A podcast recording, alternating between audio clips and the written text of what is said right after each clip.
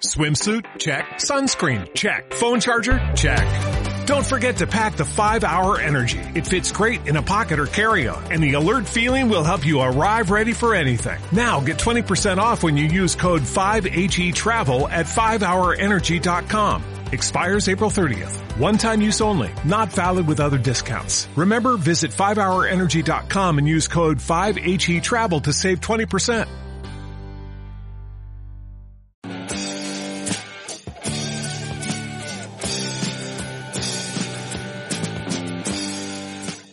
Finalizamos la temporada de la mirilla con nuestro compañero y colaborador José Marqué. En esta ocasión nos va a hablar de la primera novelista española. ¿Ustedes la conocen? Buenos días, José. Buenos días, Juani. Buenos días, oyentes. Se termina la temporada. Así Pero es, nos nos, quedan vamos de muchos- vacaciones. nos Estoy de deseando vacaciones, ponerme claro. morena. ¿Tú te pones moreno en verano? Yo no, yo me quemo solo. Eh, yo, al- normalmente me suele ocurrir, ya lo cuento, venga, anécdota. Me suele ocurrir que a, eh, a partir de febrero o marzo digo, voy a ver si me da un poquito el sol ahora que no quema, para poco a poco coger color. Voy a hacer ejercicio, operación bikini y esas cosas que se dicen. Sí, no voy a pasear. y cuando llega abril, cu- Mm. en cuanto llega abril ya cae. Cae todo, ya dejo de tomar el sol porque empieza a llover. Esto me ha pasado este año. Mm. Empezó a llover y dije, fuera, ya no hay más sol. Imposible tomar el sol en estos días. Y además digo, ¿y para qué? Si el sol ya bastante me va a dar en verano. Hombre, pero embellece. La piel morena, ¿no? Sí, ¿No te y, y notas tú? envejece también. El También sol, envejece, eh, ¿verdad? Tiene más, eh, propiedades negativas que positivas. Cierto es, Aunque pues- es necesario, por supuesto, pero una cosa es que te dé el sol y pasear por la calle y otra cosa es ponerte como una gamba al sol a ver qué ocurre. Exactamente. Y luego que, el bueno. malestar que eso provoca. Cuidado si este vas verano, cogiendo gente. colorcillo poquito a poco, eso sí. Eso, eso es más llevable. Bueno, lo más importante es que tenemos a la vuelta de la esquina el verano. Ya si quieres tomar el sol o no, ya lo que tú quieras. Quiero leer, porque yo necesito leer para poder nutrir esta sección, porque me- ocurría que digo, como no lea más rápido, no, no No saco llego, no llego. Pues entonces te vamos a dejar todo el verano para que sigas leyendo y podamos eh, regresar con la mirilla en el mes de septiembre. Lo que aprendemos contigo, porque yo desconocía eh, la primera novelista española y tiene un nombre precioso y un apellido también bonito. Vamos a conocerla. Se llama Beatriz Bernal, primera novelista española que se sepa, conocida. Exactamente. Vamos a verlo. Si no Eh, lo sabemos, no lo podemos decir. Nos situamos en, en la historia en el siglo XVI, que es donde, bueno, donde, donde nos quedamos la- hace 15 días, en, con el la siglo salida de de, Tormes. en el siglo de oro, recién iniciado el siglo XVI, concretamente, en el año 1500, estamos ahí. Se ha descubierto América hace poquito, está descubierta por los pelos. Estamos en los últimos años de los reyes católicos. A Isabel le quedan dos telediarios. Esa se va a, turn- va a decir, hoy veo la Telecinco, mañana veo Antena 3 y me voy. que me entierren en Granada. y a Fernando le queda alguno más. Fernando se va a quedar a ver la sexta noche. Exactamente. En cuanto a literatura, es que claro, te lo Sí, imaginas sí. así, es más es gracioso. verdad, sí que es verdad, es cierto. En cuanto a literatura, reina el Renacimiento y las novelas de caballerías todavía son populares. Un detalle, aún no se ha publicado el Lazarillo de Tormes, estamos justo antes, en los 50 años antes de- del Lazarillo, pero vamos a ir acercándonos a la fecha del lanzamiento del Lazarillo, o sea, vamos a, a estar ahí. Beatriz Bernal, esta mujer, nace en Valladolid entre 1501 y 1504, no se sabe con exactitud, falta, ahora vamos a comentar eso, que faltan documentos, faltan pruebas que nos den toda la información que necesitamos. Pero bueno, tres Pero- años arriba, tres años abajo tampoco es fundamental, Claro, ¿no? la, la edad es un significativo. número. Lo importante es eh, lo que hizo y un poquito de su vida, porque aquí venimos a asomarnos a la mirilla de, y, a, y a conocer algún, algún aspecto. Bueno, nace con el inicio del siglo XVI y vivirá en torno a 60 años. Hay quien piensa que eh, Beatriz pues, pudo tener alguna relación con una familia ilustre de su tierra, de Valladolid, que son los Bernal, claro, coincide el apellido. Sabemos que vivió mm, de forma era como una mujer acomodada, que no era una campesina, por lo tanto puede que tuviera relación con esta familia. Aunque, como ocurría con Homero, el poeta griego, pues poco se sabe de ella. Lo que se ha podido conservar, que es prácticamente nada, y las suposiciones de historiadores y expertos que han podido hacer gracias a esas conexiones familiares, lazos matrimoniales y lo que podemos eh, ir sacando de ahí. Sabemos que se casó con Cristóbal de Luzón, un escribano del que quedó viuda con no más de 24 años, o sea que le duró bastante poco. A los 24 años ya iba vestida de negro. Claro, en 1528 ya lo tenía enterrado. Hombre, Así se que murió. ya, claro, no, no- no lo iba a dejar ahí en el salón. pero no os preocupéis. Queridos incomodidad. Claro, el primer día, vale, te hace compañía, pero luego qué. Bueno, no os preocupéis, oyentes, que, Que no se quedó ahí amargada. no se quedó amargada, Dijo- no la encerraron en un monasterio. No, hizo un... Esta obra de, de Federico García Bernardo Alba. de- eso, no hizo una Oh, Bernarda Alba. Afortunadamente no. eh, Ni sabemos se puso tuvo- gasa negra ni nada. Bueno, algo se pondría, pero, pero no mucho tiempo. No Enseguida mucho tiempo. volvió a vestirse de blanco. Sí, ¿no? Le quedaba mucha vida por delante. Exactamente. Eh, sería más tarde cuando publicase esa obra que le daría el título de primera novelista. Siguiendo con la historia de sus matrimonios, que son bastante relevantes, volvió a casarse en torno a 1533, unos cinco años eh, después de enterrar al marido. Esta vez con un relator de la Real Audiencia de Valladolid, o sea, un cargo de Ilustre. manera, ilustre. Tuvieron una hija en común, claro. Eh, no, no la secuestraron ni nada por ahí, era, era suya. A los tres años, el segundo marido, llamado Juan Torres de Gatos, este, re- este relator, pues dice adiós a este mundo, se va con Cristóbal, eh, su otro marido. Otra vez. Me imagino que el tercero ya le daría miedo. Claro, dice, ya no me caso más, no sé yo lo que va a pasar. Otra vez entierro, otra vez luto. Bueno, también era una época y era una sociedad mucho más acostumbrada que la nuestra a lidiar con la muerte. Había muchas Ah, enfermedades. eh, eh, muchas epidemias. Ahora decimos, hay una pandemia. Bueno, mm, lo que hubo entonces Claro. eh, era mucho más grave. Entonces, sin medicina, sin Por, vacunas. por cualquier cosa leve, a día de hoy, pues la gente se moría, evidentemente, con cualquier infección, pues Y además hacíamos la broma de dejaba al marido en el salón. Bueno, entonces se velaba en casa. En casa, no, se claro. llevaba a una empresa, ex- no se externalizaba. no existían los tanatorios. Claro. Bueno, Beatriz y. Que yo también he vivido eso. la- yo no. A mí Yo también ya- lo he vivido. Yo he vivido la EGB, José, y también he vivido cómo eh, pues se velaban a los muertos en tu propia casa. ¿Y qué tal la experiencia? Pues regular, la verdad, porque No. tú imagínate. No era muy agradable. No, no, nada agradable, porque además un ser querido que tú eh, quieres tanto, lo veas ahí, lo veas en, en un ataúd y en un espacio de tu casa, pues luego cuando se va y además eres niña, pues luego no duermes bien, evidentemente. Vamos a. Pero vamos. Siempre nos ocurre lo mismo, siempre nos vamos a la negativa. Venga, la Beatriz y negatividad. su hija. Beatriz se y queda hija. de nuevo viuda por segunda vez Sí. y ¿qué pasa? Pues eh, no eran nobles de alta alcurnia, no estamos hablando de una familia adinerada eh, a mayores, pero sí que eran acomodadas. Hombre, vivieron bastante vivieron bien. bien, Tuvieron buena vida. Según el propio inventario de bienes de su hija Juana, eh, esta contaba, supongo que al final de su vida o después de muerta, contaba con una biblioteca de 60 libros, que son bastantes para la época. Ahora nos parecen pocos, decimos, bueno, no es, Exactamente. no es tanto. Pero claro, Es eh, un lujo en aquel est- entonces. Estamos hablando de, de 1560, 1500 o o finales del siglo XVI. No hacía ni 100 años que se había inventado la imprenta. Exactamente. O sea que estábamos ahí, ahí. Tanto por familia como por contactos y círculos sociales, Beatriz mm, seguramente tuvo acceso desde pequeña a la cultura y la literatura. Seguramente tuvo una buena educación en ese sentido, lo que le proporcionaría pues, las herramientas necesarias para poder escribir, no solo para leer. Y es que esto es clave, esto es importante. Donde no hay libros, donde no existen lectores, es muy difícil que puedan surgir obras literarias o gente apasionada de la literatura. Van de la mano. Claro, lo vemos ya en- lo vemos hoy con los niños. Padres lectores generalmente logran transmitir esa pasión por la literatura a sus hijos, con, al menos con una mayor facilidad que otros que no han abierto un libro en su vida. Cada familia es un mundo, por supuesto, pero un niño que no vive o que no ve a sus referentes, que al principio de la vida son los padres y luego pues serán otros, si no ve a sus referentes abrir un libro, pues es muy raro que pueda interesarse en, En ello. Y para escribir, pues hace falta no solo leer, hace falta también una formación, eh, seguramente contar con otros lectores con los que compartir tanto la propia obra como las lecturas que haces, y seguramente, pues, gente con conocimientos técnicos para poder llevar a cabo la publicación, eh, la impresión, etcétera. Máxime si hablamos del siglo XVI. Ahora es relativamente fácil, aunque hace falta ciertos contactos, cierta gente, moverte, aprender. Lo tenía muy difícil para, para escribir siendo mujer. Las mujeres en general lo tenían eh, difícil. Claro, la pregunta es, ¿por qué entonces eh, una mujer como Beatriz Bernal pudo eh, escribir y publicar una novela en un contexto que ya hemos dicho que es a todas luces desfavorable? Pues probablemente porque su contexto personal individual no lo era tanto. Exactamente. Tenía dinero, con eso ya hay... El dinero es como una pértiga. Sigue habiendo una brecha, sigue habiendo una barrera a saltar al ser mujer, pero el dinero te permite, eh, en, en muchos casos... Y la condición social. y la condición social, que, que, bueno, y en esta época iba muy acompañada, de, muy de la mano del dinero. Aunque no siempre. Veamos aquel hidalgo de- del Lazarillo que Es tenía, verdad.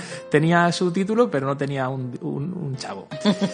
Eh, bueno, De ahí la picaresca. claro, tenía suficiente dinero, Beatriz. Porque la para- necesidad agudiza el ingenio. Hombre, eso, es- eso es lo, eso es lo chulo. de- lo decíamos, eh, lo, lo- bonito es eh, ese ingenio, esa, esa ironía. Eso es.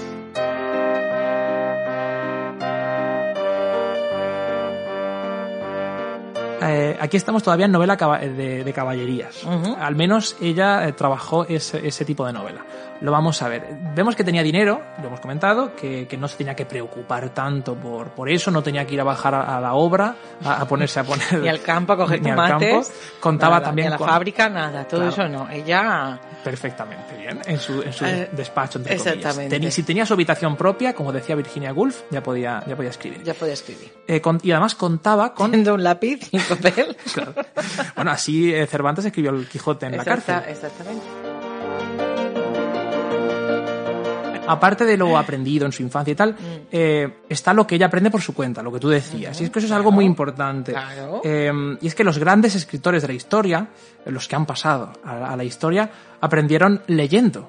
Sobre todo leyendo. Hay muchas formas de aprender en la vida, pero eh, son autodidactas. Es lo que quiero decir, es lo que decías tú. Y hago una pregunta. ¿Alguien piensa que Cervantes hizo un curso de escritura o que estudió lengua y literatura en la Universidad de Salamanca? Pues no, No. eran autodidactas. Así también lo era Beatriz Bernal. Y no tenían conexión a Internet. Y ahí ser autodidacta Fíjate. tiene más mérito. Es que yo creo que las personas nacen con un don, ya de por sí.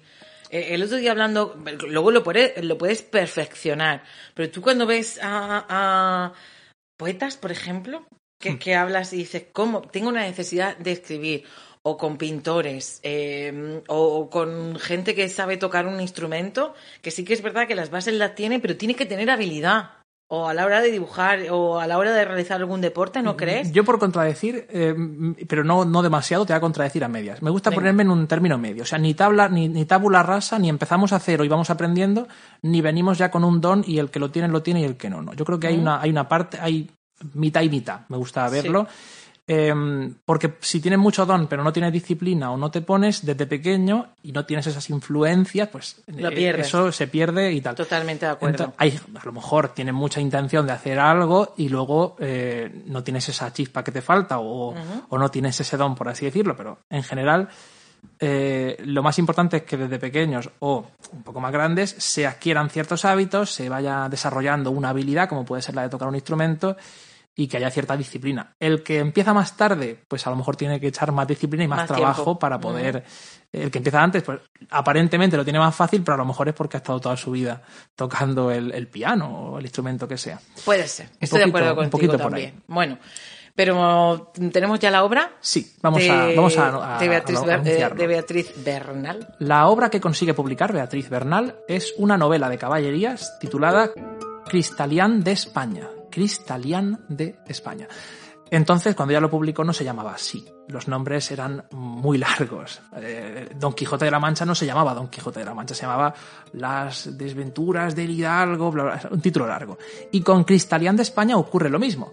El título era algo así como Historia de los invictos y magnánimos caballeros Don Cristalián de España, príncipe, bla, bla, y sigue. Es un título larguísimo. Decimos Cristalián de España, que es como ha pasado la historia, y se, se localiza mejor y te ahorras papel a la hora de escribir el título.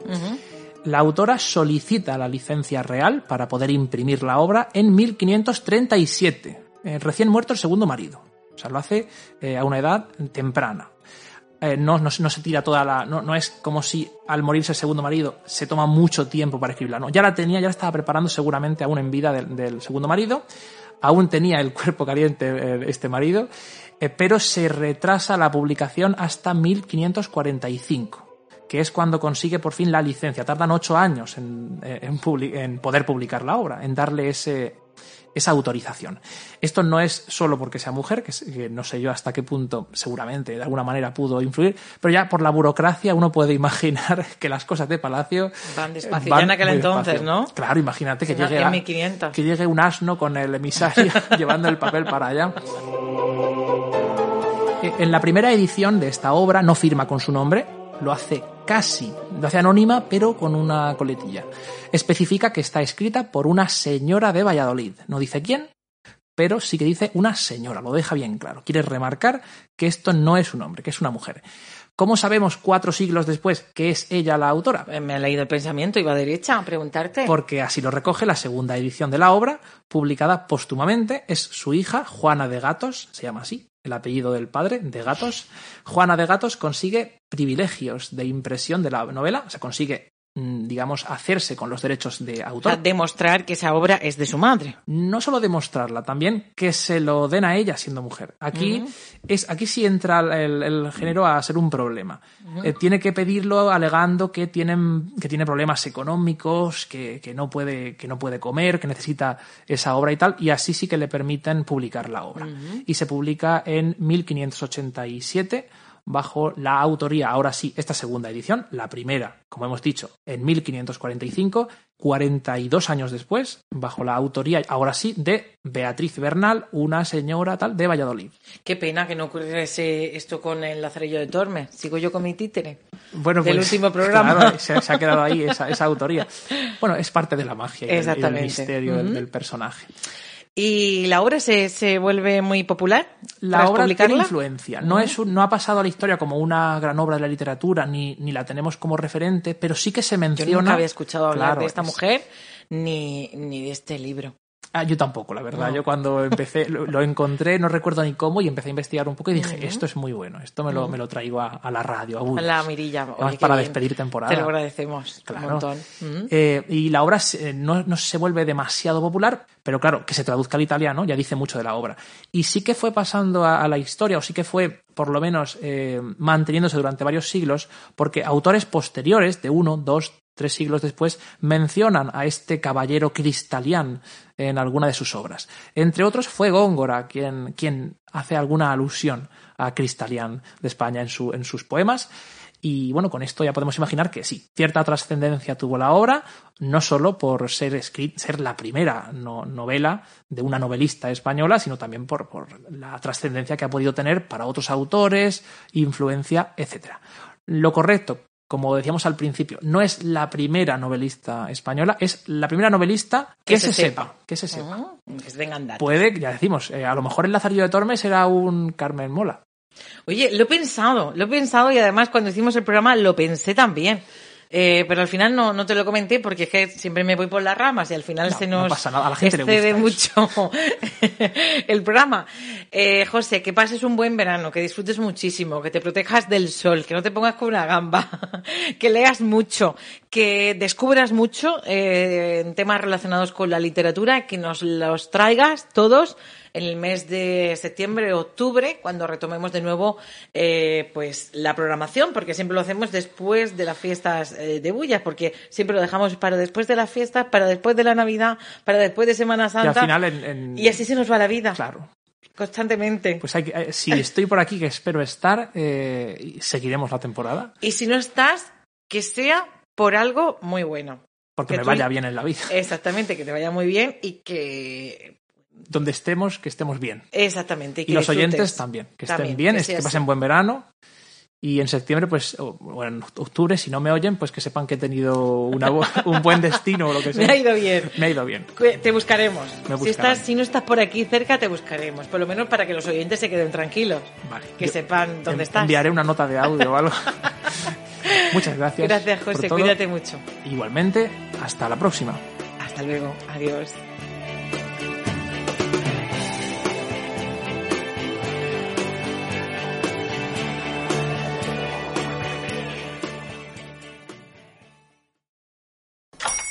Hola, buenos días, mi pana. Buenos días, bienvenido a Sherwin Williams. ¡Ey! ¿Qué onda, compadre? ¿Qué onda? Ya tengo lista la pintura que ordenaste en el ProPlus app. Con más de 6.000 representantes en nuestras tiendas listos para atenderte en tu idioma y beneficios para contratistas que encontrarás en aliadopro.com. En Sherwin Williams somos el aliado del PRO.